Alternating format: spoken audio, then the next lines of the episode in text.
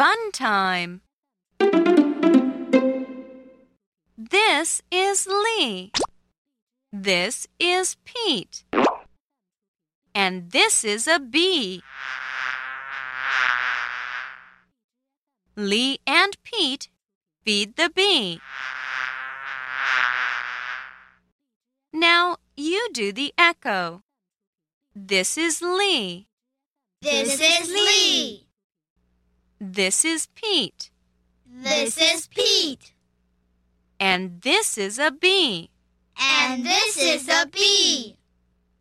Lee and Pete feed the bee. Lee and Pete feed